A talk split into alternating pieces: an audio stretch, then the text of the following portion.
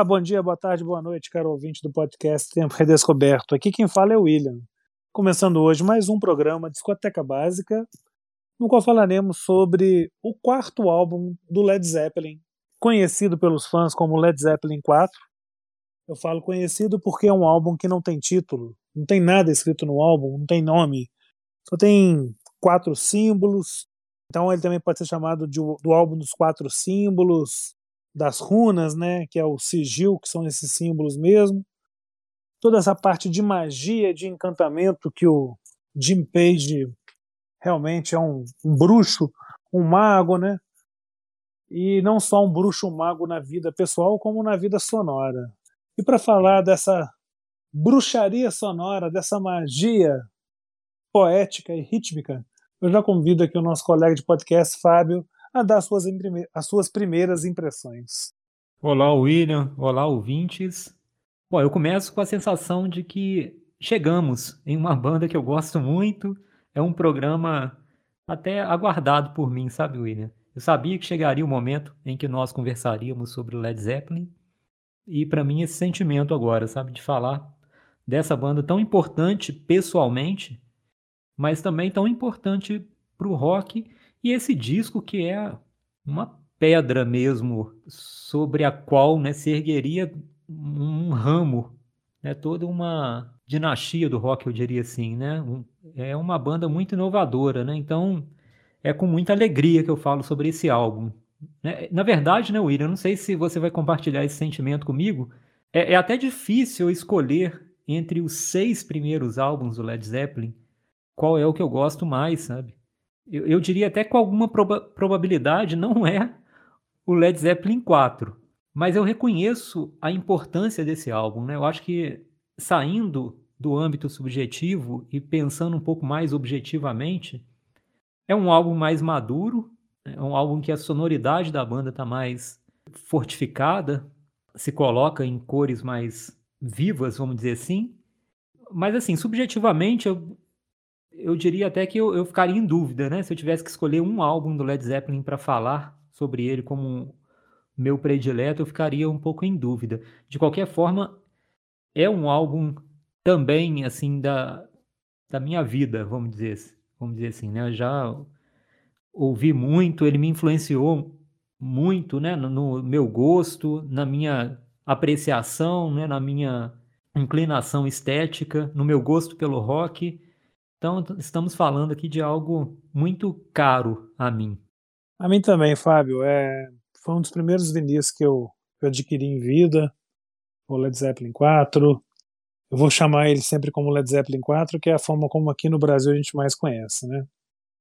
Então, também acho que hoje nem é o disco que eu mais aprecio, vou falar assim, ou que eu acho melhor, mas certamente é o disco que está mais dentro do meu coração, no sentido de estar. Tá... Quando a gente fala que a gente conhece o disco de cor, né? Cor, cordes, né? Quando a gente fala que gosta de uma coisa de cor, sabe a coisa de cor, é porque ela está dentro do coração. É uma espécie de primeiro amor, né, William? Exato, no meu caso, exato. foi o primeiro amor com Led Zeppelin. Hoje não é, não seria, né, o amor mais duradouro, vamos dizer assim. Tem outros álbuns que eu ouço até com mais frequência do que o Led Zeppelin 4, mas foi o primeiro amor. Exato, é. E, enfim, é um dos álbuns mais vendidos da história da música. Tem a mitológica Stairway to Heaven, né? Stairway to Heaven, que é uma canção que até está muito, né? Assim, infelizmente, pelo excesso da exposição, ela fica um pouco desgastada, mas não deixa de ser bela, né? Eu acho que se a gente for pegar aí a geração dos nossos bisnetos que, não, que nem existem Lá no DNA desses bisnetos vai ter uma parte ali artística, melódica, com esses arpejos do Jim Page tocando, né? Ainda mais para quem toca violão, não existe, acho, embora todas as pessoas que toquem violão e gostam de rock não gostem de tocar Stairway to Heaven, todo mundo sabe tocar Stairway to Heaven e muitos começaram a aprender a tocar violão com Stairway to Heaven, por causa é de Stairway to Heaven. Existe até a lenda, né, é, entre os roqueiros, né, não, essa música a gente não toca, né, então, tipo assim, virou meio que uma pedra angular de proibição. Mas Estamos aqui para falar não só sobre isso, mas sobre muitas outras coisas, e eu queria lançar alguns pontos aqui, né? É, estamos falando de um álbum de 1971. Para muitos, né, o, e realmente isso é muito acertado, o que eu vou falar agora, mas para muitos, os inventores do heavy metal teriam sido o Black Sabbath. Ok, mas eu acho que o Led Zeppelin foi a banda mais importante para o heavy metal. Primeiro, porque ela tem uma amplitude de fãs muito maior do que a do Black Sabbath. É, é, ela entra por outros nichos que não só o nicho do heavy metal. Ou seja, eu estou querendo dizer com isso. Led Zeppelin agrada outros tipos de pessoas que não só os metaleiros, as pessoas que gostam de heavy metal. Ela tem um alcance maior. Led Zeppelin, ponto. Isso é fato. 2 e 2 é igual a 4, né? Como a gente não está aqui no disco Gal Fatal, onde 2 e 2 são 5, né?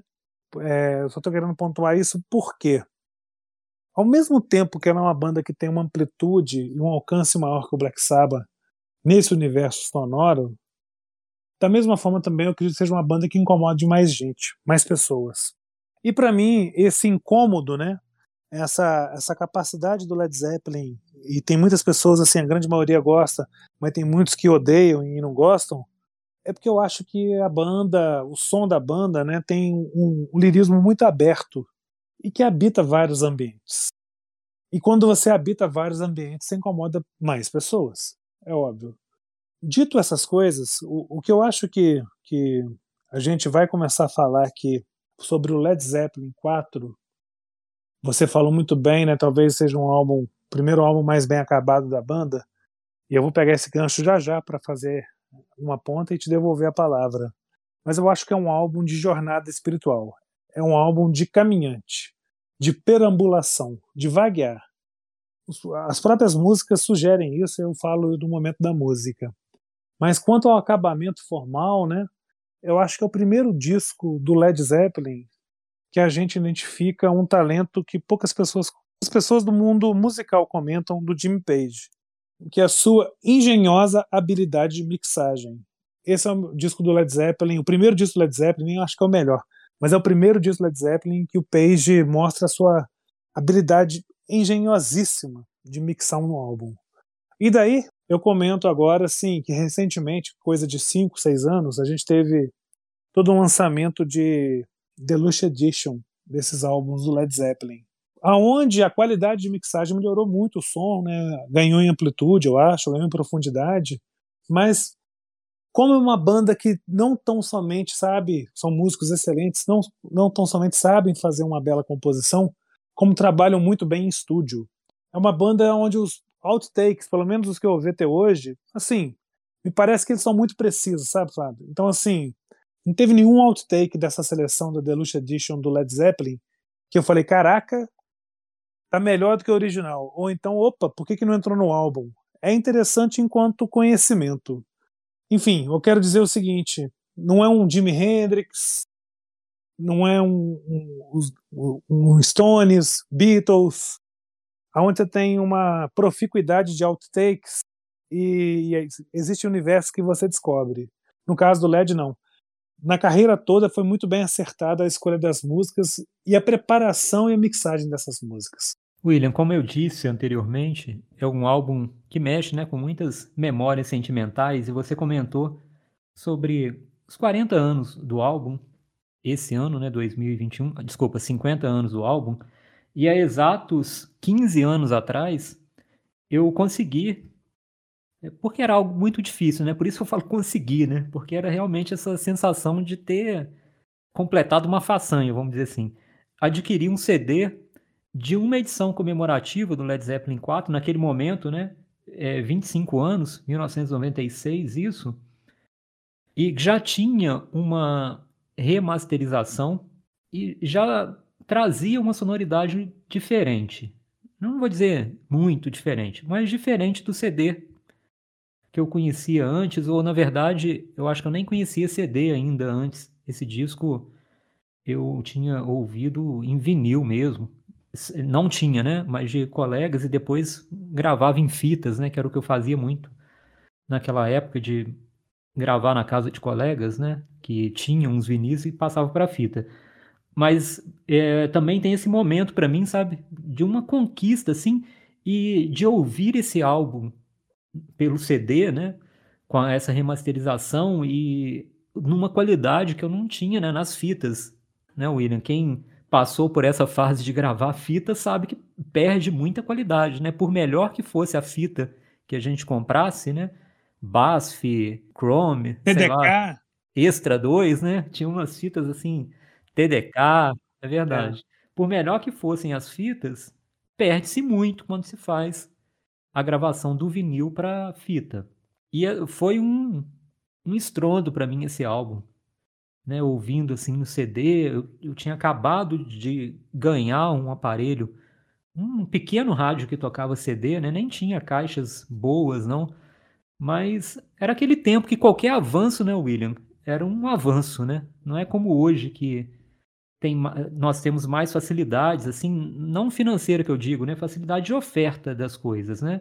Mesmo hoje um pequeno tocador aí de música, um player, alguma coisa, os fones, né? Tem tudo uma qualidade de som muito boa, principalmente para quem viveu esses anos 90 em que a qualidade não era tão boa. Isso consolidou para mim, por que, que eu estou falando isso, né? Você me fez lembrar aí, por causa dessas edições comemorativas, eu tenho esse CD até hoje, guardo com muito carinho, até por esse eh, afeto, vamos dizer assim, por essa conquista mesmo consolidou para mim essa visão que eu tenho do Led Zeppelin, assim, de como se fosse um All-Star, um time que construído com os melhores. Eu sempre tive muito essa sensação com relação ao Led Zeppelin ouvindo de que eram quatro músicos inacreditáveis assim para mim que se uniram e fizeram uma panelinha como a gente vê hoje nos times da NBA, né? Junta quatro amigos ali que jogam demais. Ah, vamos jogar junto e vamos vamos nos divertir e ganhar alguns títulos, né? Então, o Led Zeppelin para mim era um pouco essa panelinha, né, de quatro músicos gigantescos, né? E, e aqui eu estou sendo hiperbólico porque é o sentimento, tudo era muito intenso naquele momento para mim, né, de descoberta da música, né? A gente está numa idade em que as coisas têm nos afetam demais quando nós somos jovens, porque tem aquela alegria da descoberta, né? Você está sendo apresentado a um mundo, ao admirável mundo novo, né? Então, por isso que eu estou sendo aqui é, hiperbólico aqui nas minhas descrições, né? Sobre esse primeiro contato com o álbum. E o, esse disco, então, o 4, né? Como eu falei, é um primeiro amor por isso, sabe? Porque me deu a oportunidade de eu ouvir a música de uma forma que eu não havia tido oportunidade até então e confirmar, assim, cara, esses músicos são demais, né? O Plant cantando, o Jimmy Page nem se fala, né? Eu, eu toco um pouco de guitarra, né? Eu toco violão e isso se deve muito ao Jimmy Page, assim, porque eu era apaixon... sou apaixonado pelo jeito dele tocar, pela musicalidade dele. E fora isso, né? Esses dois são quase os, os frontmen da banda, ainda tem uma cozinha, como se fala, das melhores da história do rock. Um baterista absurdo e um baixista não menos competente, brilhante também em vários momentos, né? Que é o John Paul Jones.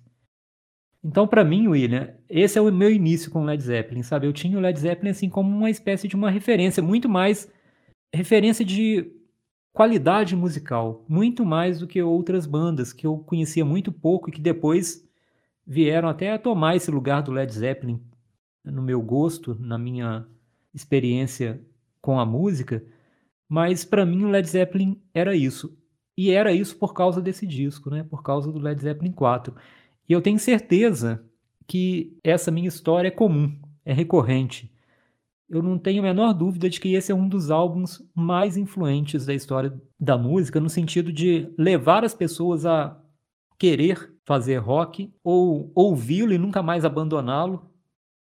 Então é um álbum que merece muito crédito por isso, né? Os detalhes a gente vai comentando aqui ao longo do programa, né? Esses detalhes agora de quem já está ouvindo o álbum com outra mentalidade, é, em outro tempo, outra fase da vida, né? Então, outras questões surgem, né? Mas eu queria só resgatar esse momento, né, do Led Zeppelin 4. E para encerrar, William, minha fala nesse momento, é, você comentou, né, dessa relação com Black Sabbath e como referências para o heavy metal.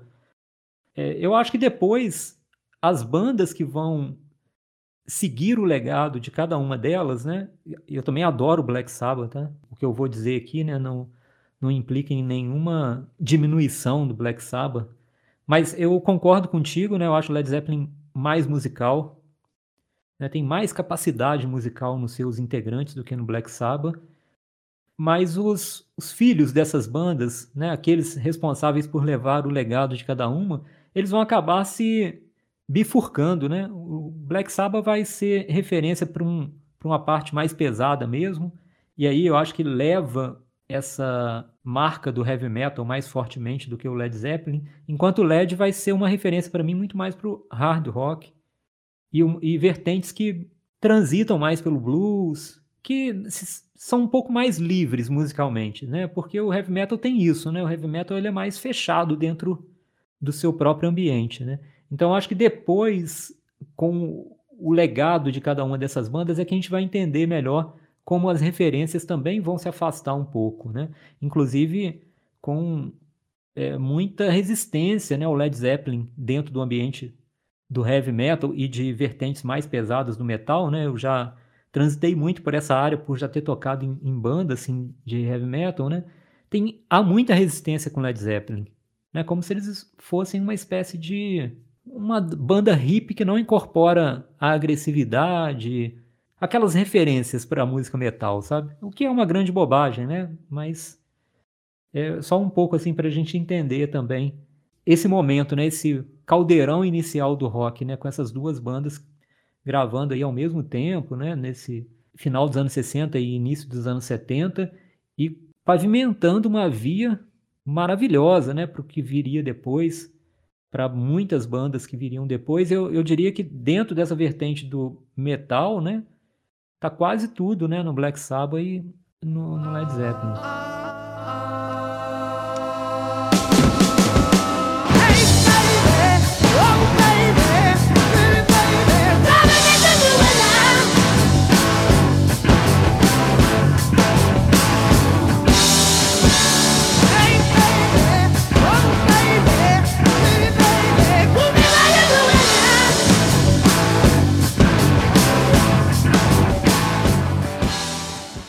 Pegando o que você disse, eu queria até aprofundar em dois pontos, e eu não vou esquecer de falar sobre Robert Plant, não. Dois pontos que você citou aí que eu acho que é bem interessante. O primeiro deles é com relação ao disco ser um dos discos mais influentes da história da música, do rock, né? Da música, enfim. Totalmente de acordo, né? Primeiro que quando eu, por isso que eu falei assim, do rock, da música, né? Mas na verdade são a mesma coisa, porque quando a gente fala em disco, né? Vamos pensar o seguinte: eu, eu, já vou chegar onde eu quero chegar, mas eu quis fazer aqui um, um prefácio para a conclusão do meu pensamento. Quando a gente pensa em álbum, em disco, é uma mercadoria, é algo que se comercializa. O gênero que nasce nesse cerne de comercialização é o rock. Nenhum outro nasce assim. Eu falo por excelência em escala mundial, né? Lógico. É, é um gênero que já nasce com um disco, então é, é, ele é comercial por excelência. Então, por isso que eu fiz a, falei assim, é um dos discos mais influentes de rock ou de música, é na mesma, porque se é um disco, eu estou falando a mesma coisa. Enfim.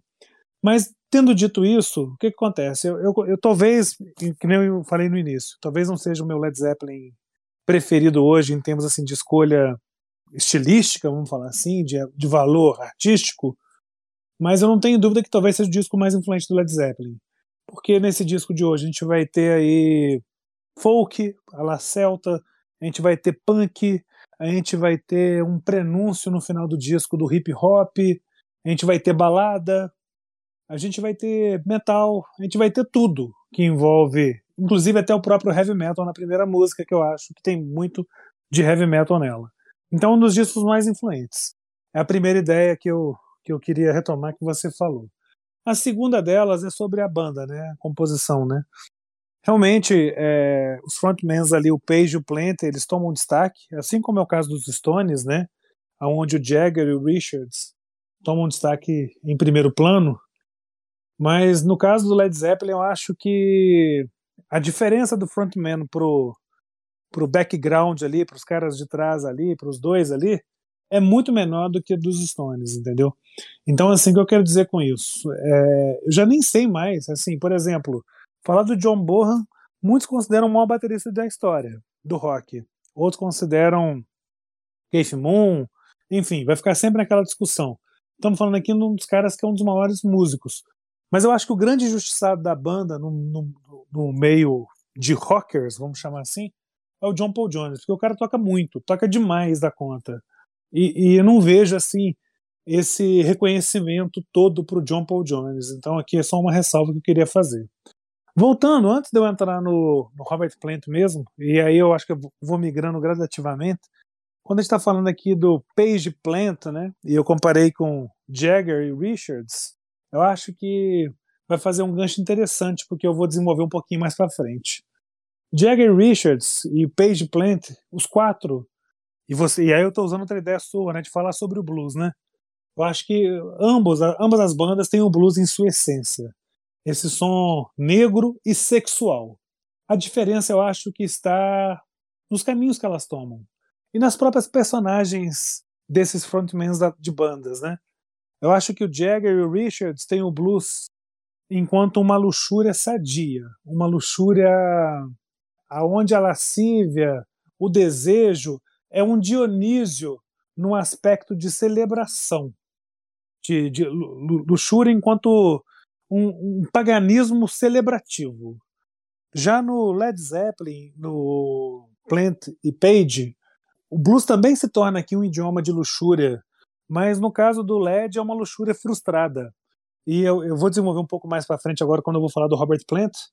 Um pouco mais para frente, não, vou falar até agora de uma vez, que eu acho que, que, que cabe mais esse, esse comentário que eu vou fazer, né? E eu falei que é um disco de caminhadas, né? Então aqui a gente tem letras, né? O Robert Plant ele está também escrevendo muito bem nesse disco, aonde tem um homem uma constante busca, né? Muitas das vezes você vê assim nas canções entrando o desejo sexual como se fosse uma assombração, uma possessão. Black Dog, que é a primeira música, tem muito esse, esse espírito. Então assim, o Robert Plant, ao contrário do, do do Mick Jagger, e eu estou falando como persona, como figura do rock, ele não é esse soberano erótico assim, esse sex symbol. Ele está muito mais para um escravo masoquista do desejo romântico que ele mesmo constrói. Essa perambulação do disco, né? E aí eu vou até devolver a palavra para ver o que você acha sobre o que eu estou falando, né? É, é, é, é esse homem, né? Esse ser desejante de luxúria, esse escravo da luxúria, vamos chamar assim, né? Que viaja muitas vezes no álbum como se fosse um mendigo, mas um mendigo espiritualizado, sabe? Em outros momentos, né? Você vai ter ele assim num caminho como se fosse um viking, um bárbaro, mas é sempre um escravo masoquista do desejo romântico. E aqui, no, aonde nos Stones a gente tinha uma comunhão entre sexo e espírito, acho que no Led Zeppelin você tem a tensão entre o sexo e o espírito. Enfim, é muita viagem, eu sei que é, mas eu vejo banda, as bandas mais ou menos por aí, Fábio. É, eu, também vejo, eu também vejo diferenças que são interessantes, assim, no sentido de compor, de compor a singularidade do Robert Plant como cantor. Né? E aqui não se trata, né? Eu tenho certeza que não é esse ponto também que você é, levantou, não se trata de dizer quem é melhor ou quem é pior. Eu acho que são muito diferentes, né? Se a gente for colocar o Jagger e o, e o Plant, continuar nessa distinção, são muito diferentes, né? São cantores que trabalham de forma é, distinta a interpretação da música, a abordagem delas. Mas uma coisa que eu vejo no Robert Plant, e aí talvez esteja ligado ao que você chama de uma uma espécie de uma escravidão, né? Você colocou aí no final. Ele permite uma fragilidade de alguém que está perdido. Eu vejo muito isso em algumas interpretações, Robert Plant, no jeito dele cantar, que é uma fragilidade que eu não vejo muito no Jagger. Para mim, o Mick Jagger está sempre no controle das coisas. Não, não, eu até eu acho que é, é, vai casar com algo que eu ia dizer mais para frente, mas para fazer e você continuar, eu acho que é mais ou menos por aí. Eu concordo completamente contigo. Eu acho que esse lado que eu até falei desse mendigo romântico, né? O Plant é muito humilde. Ele é muito, às vezes até inseguro. Enquanto que o, o Jagger é um déspota, é, é, um, é, um, é um ser muito esclarecido assim e muito solipsista, né? Assim como o Bowie é um, é um personagem mutante, o Paul é um personagem elegante, o Roger Daltrey é um, um, uma persona que no Tommy configura muito bem essa ideia do garoto com habilidades incríveis. Robert Plant não está nem aí para isso. Ele está muito no humus, na coisa da matéria, da matéria física ali. E eu, e eu acho que a gente falou aqui né, do, do, do Led Zeppelin 4 como um álbum do, de quatro elementos, tudo assim, né? E o Led Zeppelin na banda, ele é o Robert, perdão, Robert Plant na banda é a Terra. E inclusive, né, William, a gente pode até pensar, agora até reverberando a sua fala com relação aos quatro elementos, que isso é uma coisa fantástica também no Led Zeppelin, né? Como esses quatro indivíduos, essas quatro personalidades musicais distintas da banda, elas se unem né? nessa união no Led Zeppelin, eles conseguem se transformar, né? É, eu acho que cada um ali tem enfrenta o seu demônio particular, vamos dizer assim, e o Led Zeppelin é uma, uma força, uma sinergia que, que os permite fazer uma, uma transmutação, vamos dizer assim, né? Se a gente está aqui falando de elementos, né?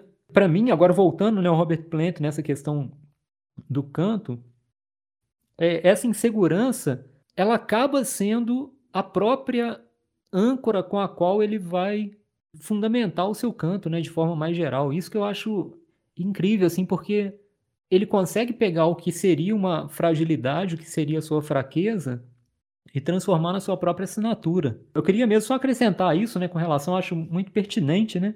E quando ele canta blues, é uma experiência muito diferente do Jagger cantando blues, né? E aí é o ponto que eu queria chegar aqui até para é, terminar essa comparação, né? Porque tem outros pontos que eu queria abordar sobre o Led Zeppelin. Mas é, por isso, né, uma experiência muito diferente, né, dos dois cantando blues, né?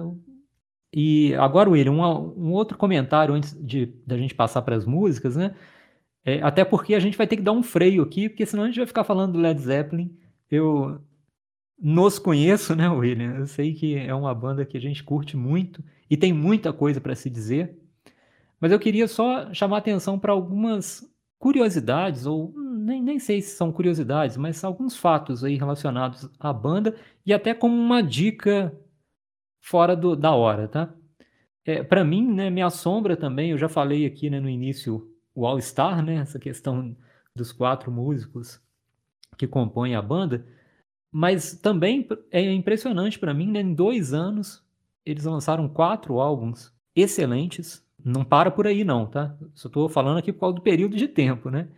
Depois continua, né, a cada praticamente dois anos aí lançando álbum e nos anos 70, né, tem mais, é, pelo menos aí depois do Led Zeppelin 4, acho que tem mais cinco álbuns nos anos 70, eu acho. E, e assim, isso também é algo que a gente tem que destacar, né? Eu não consigo lembrar agora, assim, nesse momento, de uma banda com não vou nem entrar nos álbuns mais polêmicos, não, mas vou dizer assim, com seis álbuns iniciais que são álbuns de um nível, né? Qualquer pessoa que disser que um desses seis é o álbum preferido dela, ninguém assusta, porque eles têm uma coesão, né? uma, um nível ali musical neles é impressionante, né? Então, já deixo até como dica, gente, pelo menos os seis primeiros álbuns do Led Zeppelin é a meca do rock. A gente tem que ouvir pelo menos uma vez na vida. Ainda que seja para falar que não gosta, né? Mas é, é, assustador, assim. Até o álbum de 75, né? O Physical Graffiti, é, é uma coisa assombrosa. Eu confesso que eu vou até dar continuidade antes de entrar na música, mas só fiquei com uma curiosidade com a mesinha aqui que eu não vou deixar. Até porque também estou com essa curiosidade, né? Eu não vou deixar nosso ouvinte também curioso. E qual que é hoje seu álbum favorito, Fábio? Então, é, é, é hoje mesmo, William, tá? quando chegar meia-noite, eu já não tenho mais compromisso nenhum com essa resposta que eu vou dar. É o Led Zeppelin 2. Ó, oh, o meu também. a gente nem tinha falado, né? Agora realmente, né, William? A gente nem tinha falado sobre isso, né? Não, até achei que fosse ser uma coisa diferente. Eu falei, pensei que você ia falar assim. Te juro, pensei que você ia falar o House of the Holy ou o Physical Graffiti mesmo, sabe? Engraçado, legal. Não, assim, é só uma curiosidade mesmo. E depois a gente deixa para o nosso ouvinte também perguntar para ele, né, qual que vai ser o álbum favorito Sim, dele. É. Mas assim, né, William, qualquer um desses, né, que a gente está citando aqui, até outros álbuns, eu acho que essa fase final da banda é até um pouco injustiçada, assim. Eu acho que tem bons álbuns ali depois do Physical Graffiti. Também acho. Mas aí é assunto para outro outro momento, né? É, pelo menos o Presence, eu acho, talvez seja um dos álbuns mais subestimados da história, assim. Eu acho o Presence um belíssimo álbum. Mas antes da gente entrar nas músicas, até porque, que nem você falou, eu os conheço, né? eu nos conheço, é, é, e isso é pura verdade mesmo, a gente é assim mesmo, a gente é de transbordar, né? Mas eu queria chamar a atenção para o nosso ouvinte de uma coisa, assim, quando eu falei do Led Zeppelin como. Eles foram até tidos como os inventores do heavy metal e não gostavam desse título, não. E hoje, talvez muitas pessoas acham que os inventores sejam Black Sabbath. A diferença só é que o Led Zeppelin frequenta mais ambientes. É isso que eu estou querendo dizer.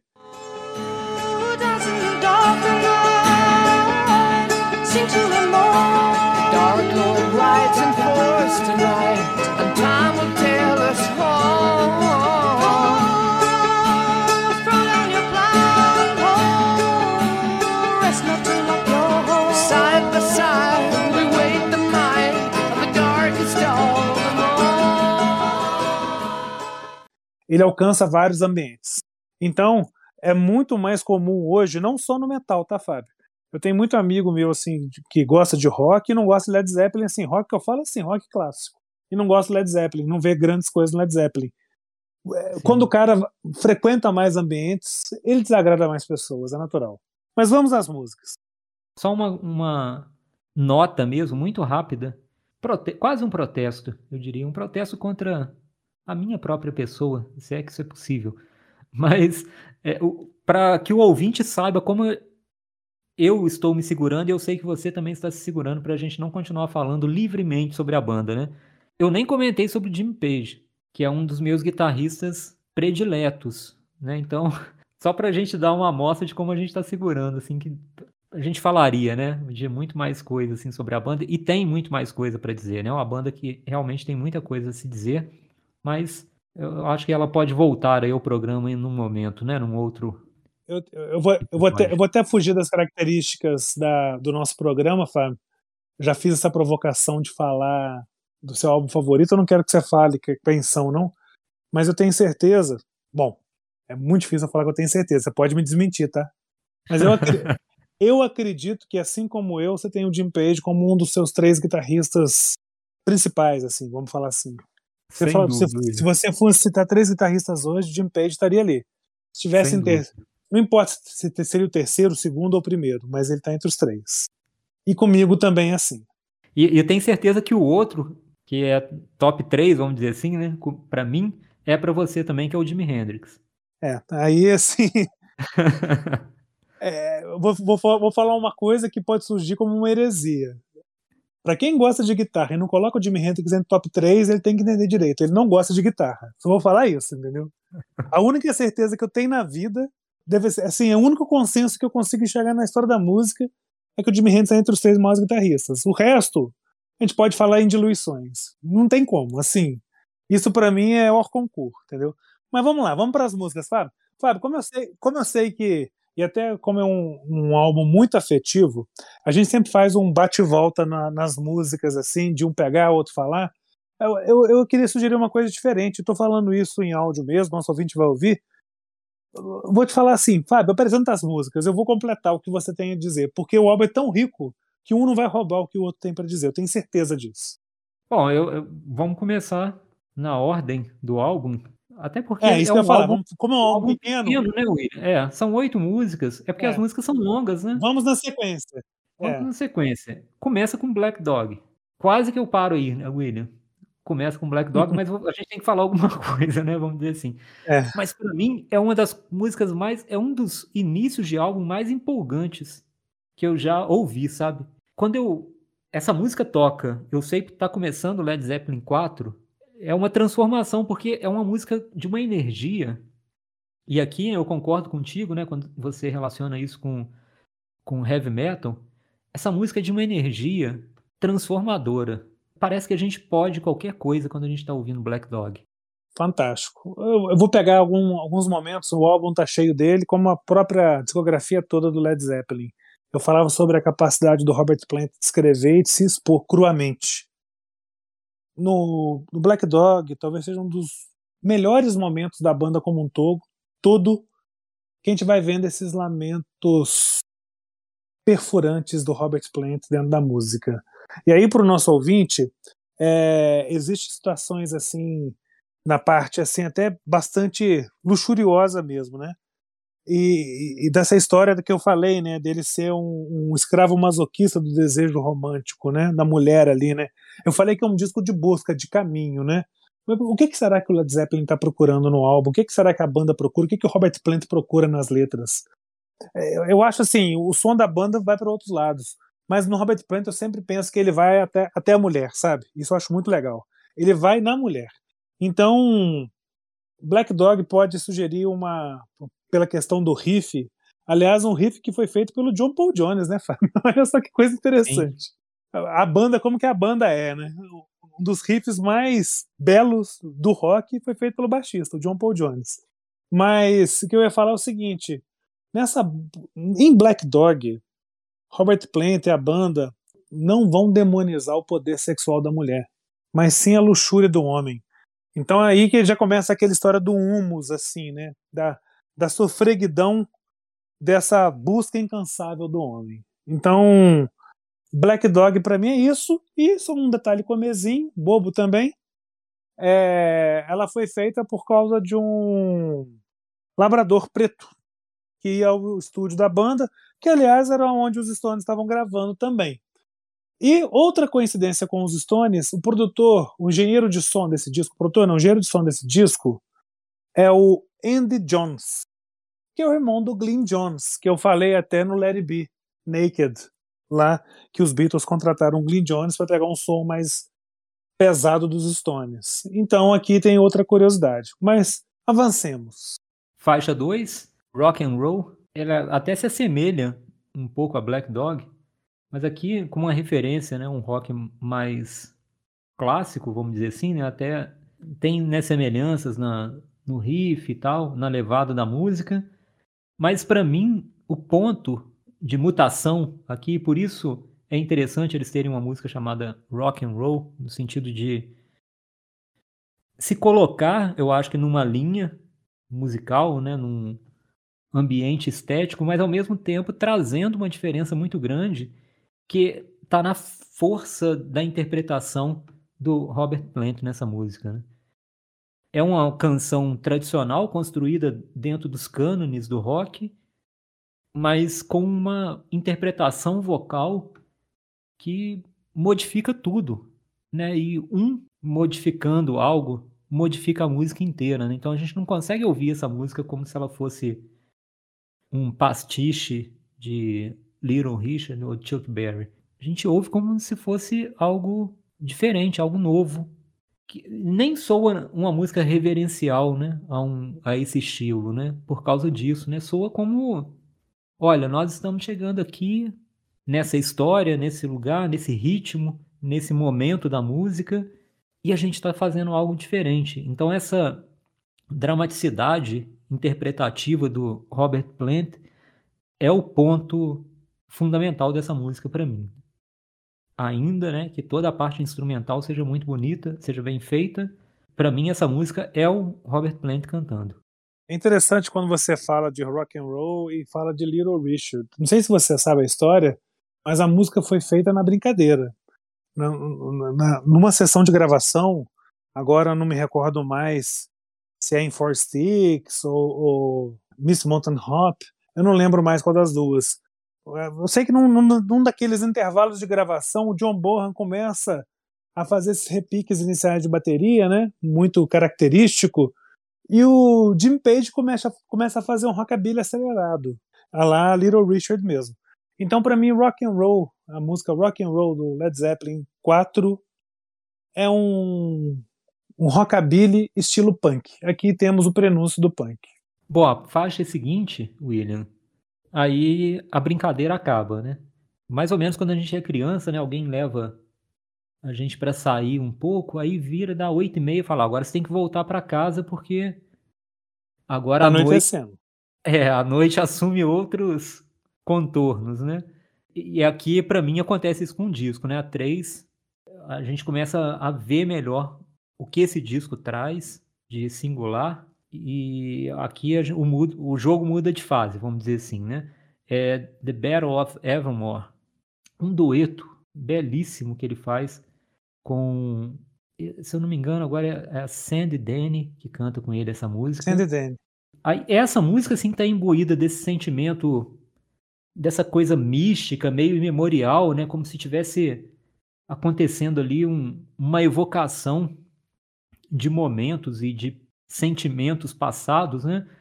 É uma música baseada num- numa sonoridade de bandolim que para mim sempre foi uma das músicas prediletas desse disco por essa profundidade sentimental dela.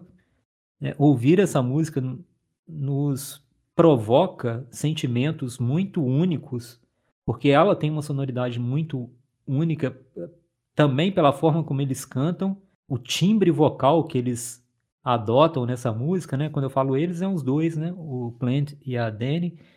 É, é muito diferente mesmo, né? Como se fosse uma, uma canção de outro tempo, de outro século, de outro contexto histórico, grandiosa, né? Sendo revivida por esses dois cantores maravilhosos, né? Para mim, ela até tem relações com Kashmir, que é uma música posterior do Led Zeppelin, mas se Kashmir é como se fosse a Ilíada, essa daqui para mim é a Odisseia. É, para mim, assim, tô até tentando localizar aqui. É óbvio que tem coisas para falar sobre a música para enriquecer ainda mais a música. É, lógico, é a primeira vez que o Jim Page está tocando bandolim, tá, é muito bonito. Mas eu quero me, me ater a um detalhe que a gente não falou nada, né? A gente só falou que era um disco sem título, sem nada escrito, né? Mas da capa do disco. Aquele velho, né? Aquela foto daquele velho com, com a lenha na costa, com a lenha nas costas, né? Talvez ali é, é essa personificação do, do desse viajante, desse personagem, desse mendigo é, espiritualizado, né? Ele é espiritualizado porque ele tem uma relação com a sua tradição e, e carrega ali, né, aquele aquele fardo, aquele peso nas costas, né? Então é uma música de uma beleza doída. É um folk celta doído para mim, The Battle of, é, of Evermore. É o que você falou. É, é, a hora da noite. Você faz uma relação dela com Cashmere, é engraçado. Eu faço uma relação dela com uma, a primeira música do In Through the Outdoor, que é In the Evening. Todo esse lado de magia que está ali no, no In the Evening, no começo ali da música ali, é a hora da, da noite, vamos falar assim. É a hora da transfiguração, da alquimia, né? Então, assim, é um detalhe comezinho também, né? O Jim Page, ele é um, um mago, um bruxo, mora na casa do Aleister Crowley. Tudo isso tem. É, a gente falou das runas aqui, né? Do sigil, que são esses elementos criados pela banda, os quatro sigilos. É, alguns falam que a banda vendeu a, a alma para o diabo para fazer o álbum, enfim, tudo isso é detalhe comezinho. Mas o que fica é essa alquimia. Então, The Battle of Evermore é a alquimia do, do som e o processo de mixagem que ele vai fazendo em The Battle e termina na última música do disco que eu falo já já. Bom, e prosseguindo, né, William, vem o grande clássico do disco e um dos grandes clássicos do rock, né, Stairway to Heaven, embora seja durante grande parte dos seus oito minutos uma balada, né, uma canção, vamos dizer assim, né, melodiosa. É, bom, se com relação ao disco todo já é difícil trazer alguma novidade, né? Com relação a Starway to Heaven é muito difícil dizer algo que já não tenha sido dito com relação a essa música. Então eu vou para uma questão muito mais subjetiva mesmo. É, eu gosto demais dessa música, obviamente, não tem como eu falar diferente, né? Eu gosto, mas para mim essa música sempre explodiu mesmo no solo, que eu acho que é um dos solos mais bonitos do rock mesmo, né? O solo final da música, para mim, assim, sempre foi uma música que eu sempre ouvi como se fosse uma preparação para esse momento final da música. Embora seja um pouco injusto isso, porque ela é muito bonita. O jogo ali inicial é muito bonito, é muito melodioso, é muito bem cantado, como sempre, né, pelo Robert Plant. Mas de uma forma meio estranha, né? Eu sempre ouvi essa música. Ok, eu tenho que ouvir toda porque é bonita, mas sempre foi com aquele sentimento, com aquela expectativa do solo final, que é onde isso tudo explode, né? É, estamos falando aqui de uma banda mística, né? E para mim, Stairway to Heaven no álbum é a pedra angular desse misticismo. E como todo misticismo, esoterismo, né, vai sempre perambular por vários níveis, né? Aqui eu gosto de, de só situá-la no universo da numerologia, né? Stairway to Heaven é a quarta música do álbum, de uma banda de quatro rapazes que exploraram quatro elementos, uma música de oito minutos, que é duas vezes quatro, né? Começa com, com quatro frases, né? Como se fosse um poema, né? Mostrando ali que existia uma dama, né? Aquilo que eu falo que o disco é uma procura, um caminho, tá ali a dama. E só para concluir sobre Stairway to Heaven, você falou sobre o solo também, é, é chovendo molhado falar sobre o solo, mas o que me impressiona no solo e eu acho que Straight to Heaven chama de pedra angular porque começa no The Battle of Evermore, mas se conclui Straight to Heaven essa capacidade mágica da banda de revelar esses mundos atemporais, vamos falar assim. Mas sobre o solo, o que eu queria dizer é o seguinte: é, me parece que é o solo é tão bonito que ele parece que ele é composto. Ele foi composto, né? Não é um solo improvisado. Jim Page fala que não, ele improvisou. Sendo Jim Page, eu acredito, mas assim, tão perfeito que ele é, parece que é uma composição mesmo, né? Parece assim, sabe? O cara pegou na partitura, foi desenhando nota por nota, mas não, é improvisação, né? E sobre essa história do Jim Page, né? Tem uma coisa também que eu acho muito interessante, assim. A gente não vai falar nada dele, só tem uma coisa que eu queria falar, Fábio. A maneira como que ele toca guitarra, guitarra lá embaixo, né? Assim, bem embaixo mesmo, perto ali da. Fica entre as vísceras e a virilha, né? eu acho que é isso que a banda é mesmo, sabe? É uma banda visceral, né? De, de vísceras, né? Ela não é uma banda, ela não funciona como um som cerebral, ela não é uma banda romântica, ela não tá ali na artéria. Ela é víscera e é virilha. E tem coisas fálicas ali também. Então é isso que é o Led Zeppelin, mas avancemos. Quando ela não é visceral, né, William? Ela é espiritual, né? Mas nunca é racional. Exato. Né? Ela faz essa nunca. transição, né? entre os extremos, né? Bom, então a quinta música, Misty Mountain Hop, para mim, né, eu vou ser sincero assim, é a música menos atrativa do álbum, o que não quer dizer que seja ruim, né? Quiçá todos os álbuns tivessem como música ruim Misty Mountain Hop, ou a música que eu menos gosto. Vou mudar, né? Essa música ruim acho que soa muito forte, né? Mas aqui uma questão mais satírica, eu gosto. Ela tem uma, um aspecto de um divertimento que eu gosto. Mas para mim, e aí é uma, é uma questão de entendê-la dentro do contexto do álbum, ela sempre funcionou como um. Ela é uma interrupção para mim. Eu não sei explicar muito bem, mas ela sempre me tira da sequência do, do disco, sabe? Eu sempre ouço essa música como se ela fosse algo diferente, que tira um pouco do clima do álbum. Eu não, eu não consigo ser mais claro, né, do que do que isso, né? Então é, é uma questão aí, eu sei que é muito pessoal, né? Mas é, é uma música excelente, mas eu não sei, é, tem alguma coisa fora do lugar para mim, sabe? Eu nem sei se eu, a, a música que eu menos gosto, realmente eu não consigo pensar nisso agora.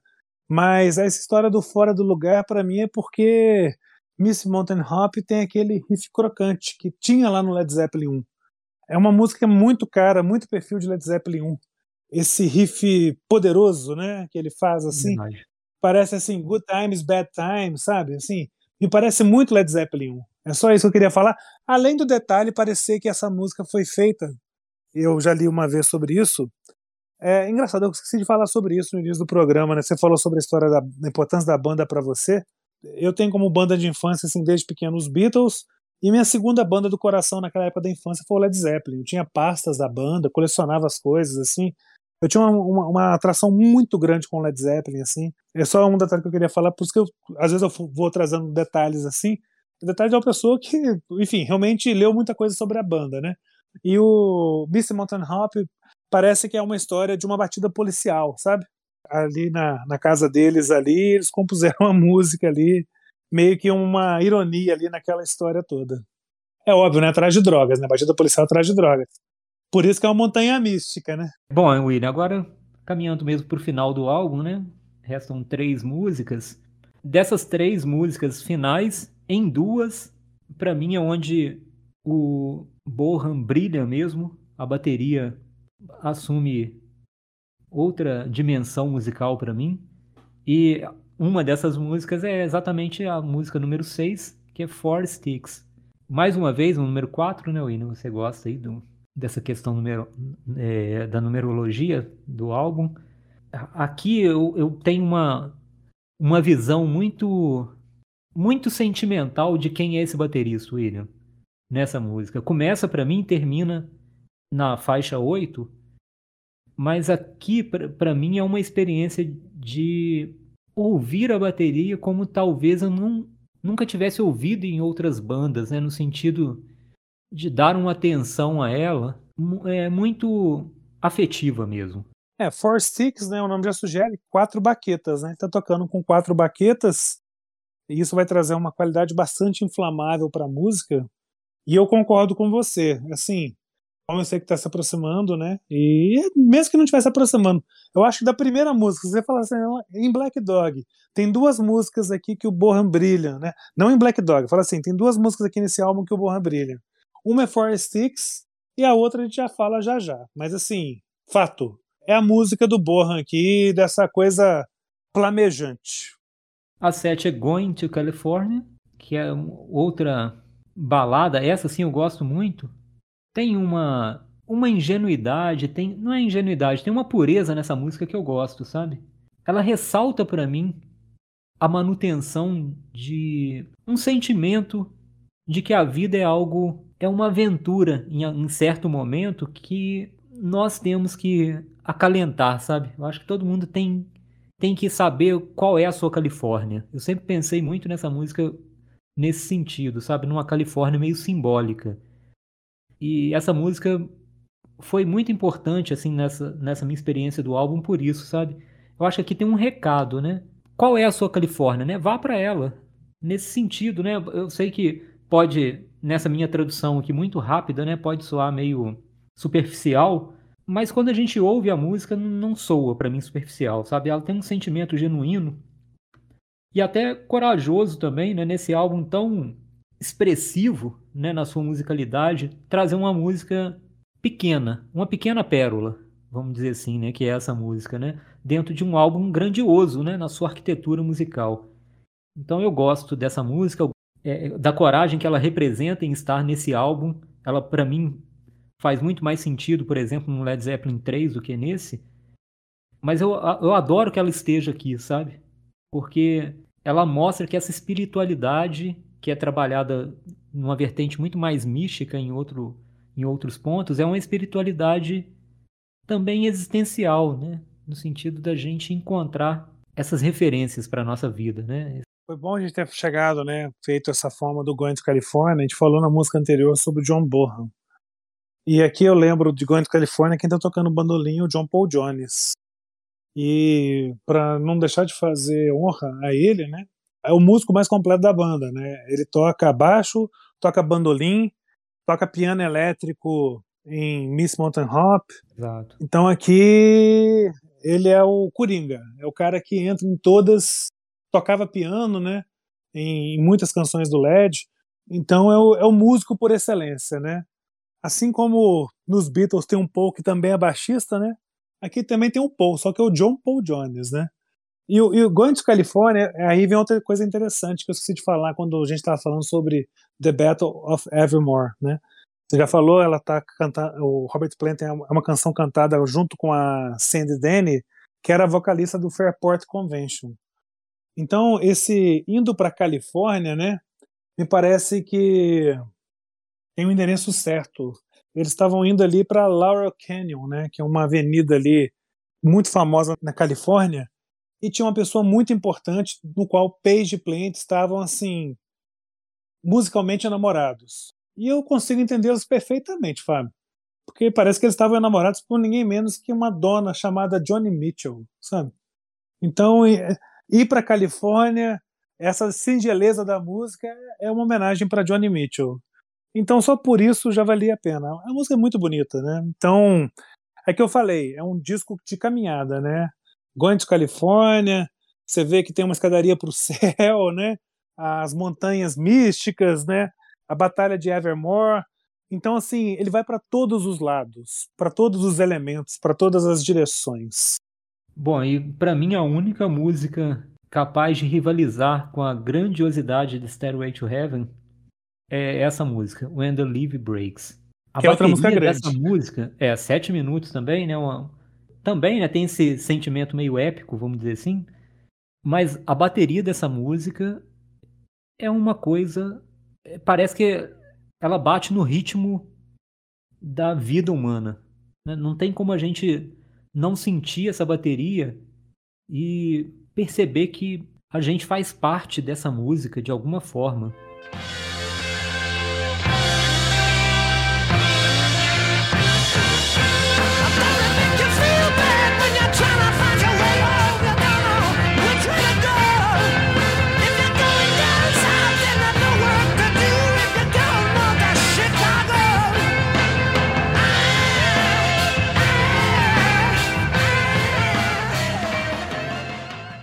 Então, já que a gente está falando aqui de tantas coisas místicas, né, William?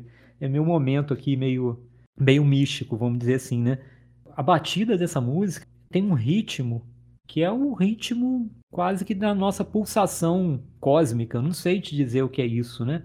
Ela é muito forte também, muito forte. Para mim, a música é a minha música predileta no disco, ser bem claro, né? Já junto com The Battle of Evermore, né? São as duas músicas. Eu acho que se eu tivesse que destacar assim, as canções que se sobressaem das outras, né? Seriam essas duas. Bem, chegamos a When the Leaf Breaks, né, Fábio? E aí, só para reverberar o que você disse, eu vou falar que o som da bateria do John Bonham é reverberante. Eu falei lá atrás né, da polifonia desse disco, essa bateria do John Bonham, para mim, é a invenção do hip hop. Eu falo assim, ponto. Acaba aqui, entendeu? E para mim, aí tá a invenção do hip hop. Tudo aquilo que o movimento de hip hop fez de batida, tá ali em The, When the Leaf Bricks. E, para quem ainda duvida da habilidade do Page por trás da mixagem, escutem essa música. É assustador. Eu não sei se é a minha favorita, mas está entre as três. É maravilhosa. E eu acho que é uma música meio que inventário de sombras do disco, das sombras não só do disco, como da carreira do LED. Eu não vejo muita gente falando sobre ela.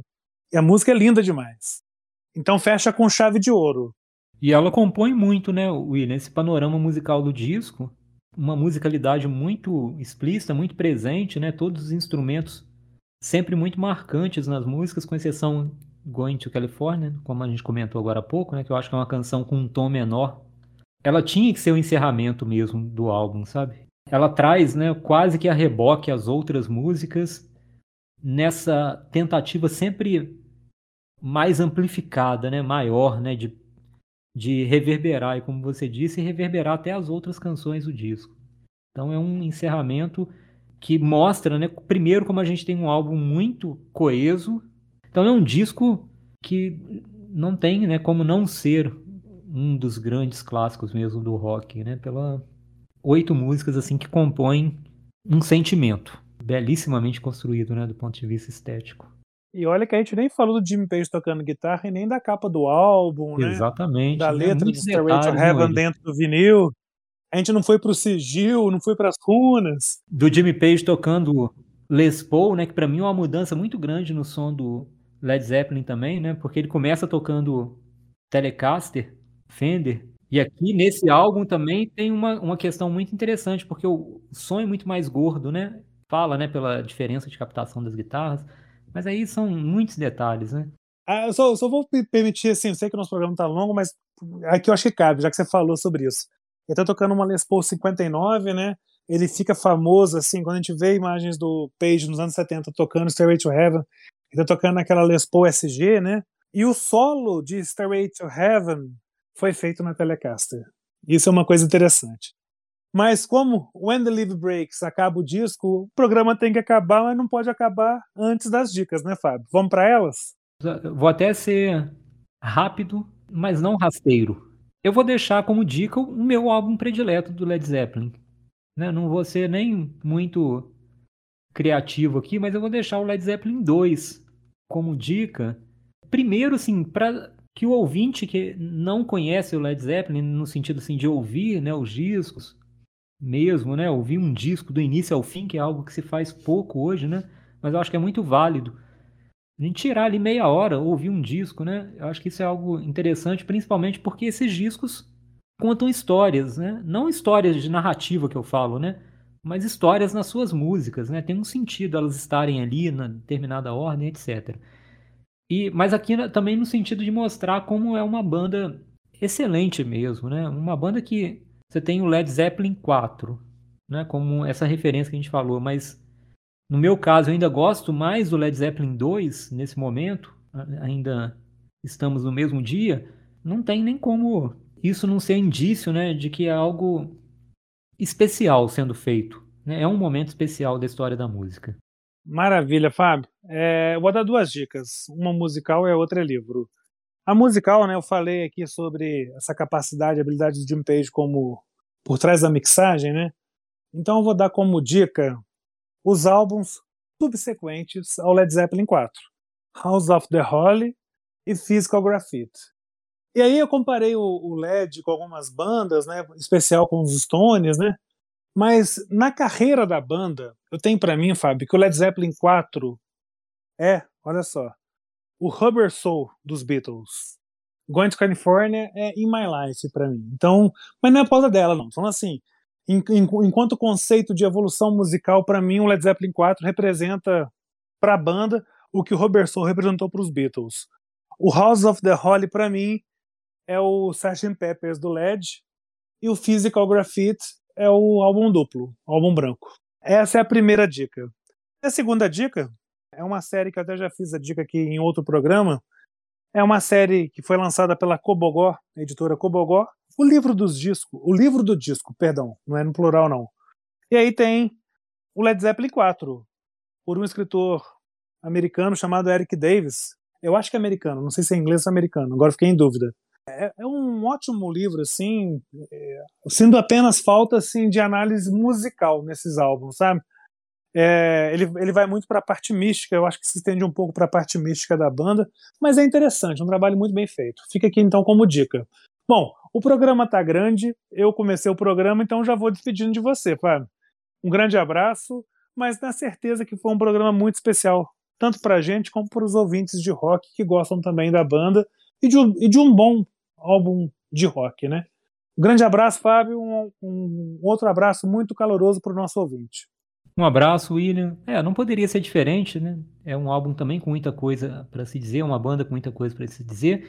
E também um momento especial, né, William? Tem aqueles momentos muito específicos né, da história da música em que a crítica e a opinião pública, né, o gosto do apreciador da música se encontram, né? E criam essas unanimidades que não são burras, né? São essas unanimidades que né, a gente fala muito aqui né, do nosso papel de subestimar o que está superestimado, mas tem algumas coisas que são o que são. Não tem como a gente ser diferentão, né? É difícil ser diferentão com algumas coisas, né? E esse Led Zeppelin 4 é um desses momentos, né? É, um, é uma conjunção musical ali dos símbolos, né, da, desses indivíduos, desses músicos, desses craques que criam um ponto ali de convergência, né, de fundamentação da música, de tudo, né? Então é um programa especial mesmo e deixo meu abraço para os ouvintes, para os nossos ouvintes e até o próximo programa.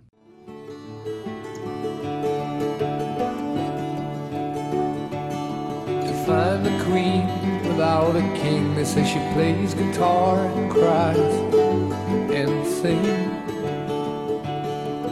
La la la. Ride a white mare in the footsteps of doom, trying to find a woman who's never, never, never been born.